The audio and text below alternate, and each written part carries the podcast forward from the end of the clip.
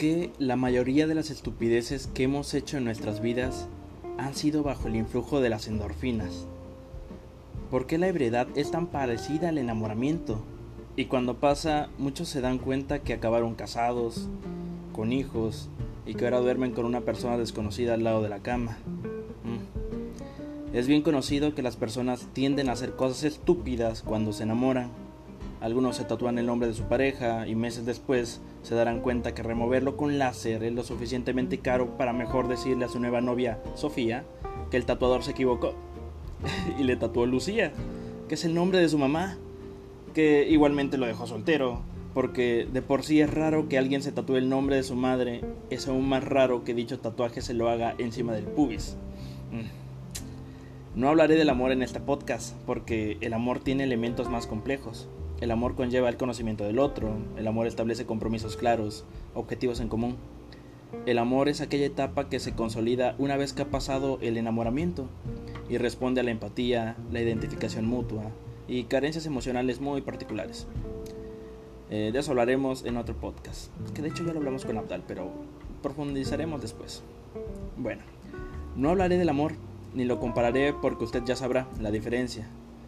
El amor son sus papás abrazados viendo la tele un domingo luego de comer tacos de chicharrón y haber limpiado el jardín. El enamoramiento, en cambio, es usted esperando que le manden el mensaje más idiota del mundo, aunque sea un sticker, un meme o mínimo un emoji para sentir ese golpe de endorfinas en su cerebro que lo lleva a pensar que es el amor de su vida, que es la persona indicada, que conoce la profundidad de su alma porque le mandó un meme de James o un video de dos gatos lamiéndose mientras le pone nosotros.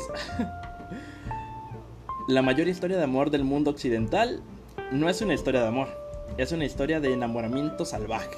De esos que te hacen bañarte a diario, de esos que conoces en una fiesta después de, de semejante cogidón, y a los pocos días estás haciendo planes para casarte y escapar juntos. Pero no recuerdas su segundo apellido, o te sorprendes al enterarte que su segundo nombre es Humberto o Abdal. La historia de amor más relevante de la humanidad es la de dos adolescentes calientes que ni siquiera se conocían, solo se vieron en una fiesta se enamoraron a pesar de tener antifaces. Se mandaron memes de Chems por cartas. Sí, sí, por cartas así pintaditos con acuarela. Repitieron su encuentro a pesar del desagrado de sus familias hasta que el primo psicópata y celoso lo inculpó a él por haberse metido en una fiesta sin estar invitado. Y tanta fue la molestia que produjo este adolescente por meterse en una fiesta de gorrón, no por ligarse a la prima. ¿Eso qué? Ser gorrón estuvo peor y esta situación escaló hasta terminar en un duelo a muerte y desgracias extras. Yay. Igual que, la, la, prepa, ¿no? La historia de Romeo y Julieta es la historia de cualquier enamoramiento adolescente absurdo, simplón, tonto, de esos que dan pena ajena al verlo y recordar cuando lo viviste tú en la secundaria.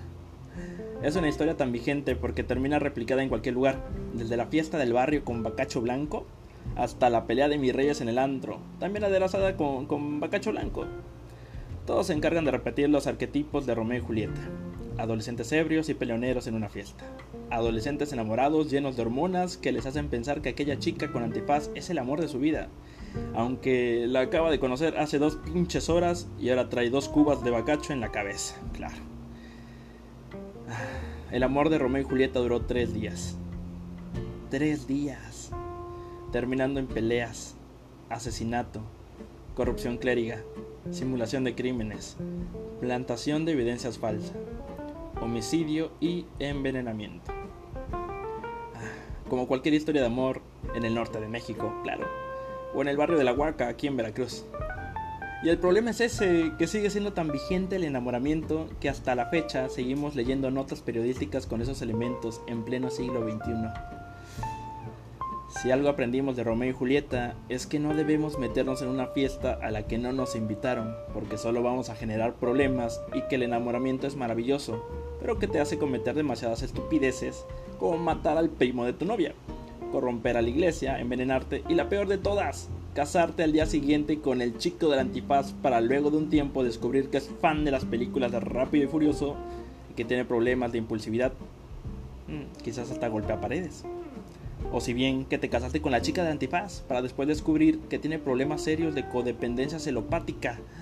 al exigirte que le dejes de hablar a todas las mujeres que te rodean en la universidad. Y todas esas cosas que son obvias para los demás, pero que nosotros no prestamos atención porque estamos en un estado más alterado de conciencia que nuestro valedor el que se mete ácidos, que probablemente solo dejará de hacerlo cuando caigan en el, en el enamoramiento, porque el shock de endorfinas es superior a todas sus dosis más psicodélicas que haya consumido previamente. Sí. Ah. ¿Saben? Me incomoda estar con gente enamorada. No lo soporto. Y no porque odie el enamoramiento, que en sí me encanta, es mi droga favorita. Mi estado alterado de conciencia con plusvalía, pues no hay mejor sensación en este mundo que el estar enamorado. No hay nada más glorioso que recibir cargas y cargas de endorfinas en el cerebro, que te hacen estar en un alterado catatónico permanente. Si pudiera fumar enamoramiento, lo haría. Y eso que no fumo. ¿Saben? Cambiaría mi líquido de las rodillas por experimentar eternamente esa sensación. Cambiaría sexo oral con tal de seguir enamorado. Eh, esperen, esperen. No, e, e, eso, eso sí es normal. Todo el mundo lo hace. Mm, Pero así como es molesto estar en medio de gente ebria cuando uno no lo está, es molesto estar en medio de gente enamorada cuando uno tampoco lo está. Es incómodo soportar amigos que no sabes si están ebrios o enamorados, porque no logras distinguir en qué estado mental se encuentran, solo porque notas que tienen un estado alterado de conciencia, mm, puesto que se la pasan diciendo estupideces y remembrando su vida cotidiana. Ejemplo. ¿Te acuerdas de aquella vez que comimos tacos? Sí, güey, comimos tacos, muchos tacos, no mames. Y ves a tu amigo todo idiotizado, con los ojos rojos, arrastrando las palabras, y no sabe si está enamorado o está ebrio o las dos. Pero él está súper feliz y solo se le hace interesante esa historia porque está lleno de endorfinas o alcohol o ambas. Ese tipo de historia de la que uno se reiría si también estuviera borracho, pero sobrio te parece la cosa más pendeja. Así que te apresuras a alcoholizarte con tu compa. Una, dos, tres copitas de bacacho y ya te comienzas a parecer mm, como de, ya, vale, ok, ok. Como que sí parece gracioso esa vez que parece que comieron tacos y solo hicieron eso. Y ya que sientes que el alcohol comienza a surtir efecto, comienzas a relajarte e integrarte a la dulce charla de borrachos. Pero para tu sorpresa, cuando ya te sientes happy, también te entra el deseo irremediable de estar enamorado y recapacitas de la vez que comían tacos. Y solo eso. Mm, de repente notas que tus amigos enamorados están tomando refresco y solamente refresco, sin ni una sola gota de alcohol. ¿Qué diablos? Y a pesar de eso, ellos siguen riendo por las anécdotas que no tienen chiste. Mira sus ojos y tienen esa mirada perdida de borracho. ¿Saben? Me incomoda estar entre gente enamorada. Y no es porque no me sienta feliz por su embriaguez de endorfinas. No, que va, que viva el amor, viva el enamoramiento, chihuahuas pero no me obliguen a presenciarlo, porque me siento como un padrino en reunión de alcohólicos anónimos, al frente de la reunión diciéndoles, como te ves me vi, y como me veo te verás, güey. Y es que así como los adictos quieren integrarte en su mundo porque afirman que es lo mejor que les ha pasado en la vida, los enamorados hacen lo mismo. No, Enriquillo, ¿sabes lo que te hace falta a ti, güey? Enamorarte, carnal. Es igual a no, Enrique, ¿sabes lo que te hace falta a ti? Fumar piedra y de la buena. Ambos te quieren convencer de su, adicción, te quieren meter en ella y para perderte, chihuahuas. Ah. Si tienes pareja estable, ya eres inmune a esas invitaciones. Eres como el rapeo que casi muere a balazos, recapacita y se pasa al lado del rap cristiano. Incluso te pueden ver como él o la de la relación aburrida. ¿Qué rayos? Llevan como mil años. Qué aburridos. Pero lo que todos olvidan es que todas esas relaciones consolidadas de mil años estables también pasaron por su etapa de enamoramiento. Loco y descontrolado, a no ser claro que su relación haya sido por conveniencia, arreglada u obligada, o que solo hayan buscado a alguien para no morir en inminente soledad. Si usted no consolidó su relación por alguna de esas macabras razones, entonces se experimentó el enamoramiento. ¿O no? Veamos. Si usted no recuerda la primera vez que sintió un cuerpo tibio, terso y ajeno, volverse cálido, peludo y cercano, no vivió el enamoramiento. Si no revisaba el teléfono cada cinco minutos esperando el mensaje más genérico posible, basado en buenos días, sticker, sonrisa, ajá, no vivió el enamoramiento. Si no comenzó a ver ropa que no era suya, plantas que no eran suyas, zapatos que no eran suyos, perros que no eran suyos, decorando su casa, no vivió el enamoramiento si no hizo pública su locura en redes, si no contó los días para verle, si no contó los días del retraso del periodo menstrual, si no se bañaba diario, si no se peinaba media hora frente al espejo, si no invitó a comer a sus amigos solo para intentar meterlos en su secta de enamoramiento, ¿sabes qué te falta a ti? Enamorarte. No vivió el enamoramiento. Los enamorados harán todo lo posible para que te sientas feliz por ellos, pero sobre todo para engancharte.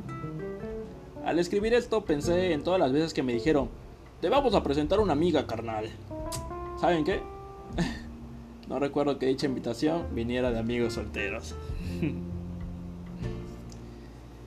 pues bueno, este pequeño podcast de hoy eh, lo hago obviamente sin presencia de Beto.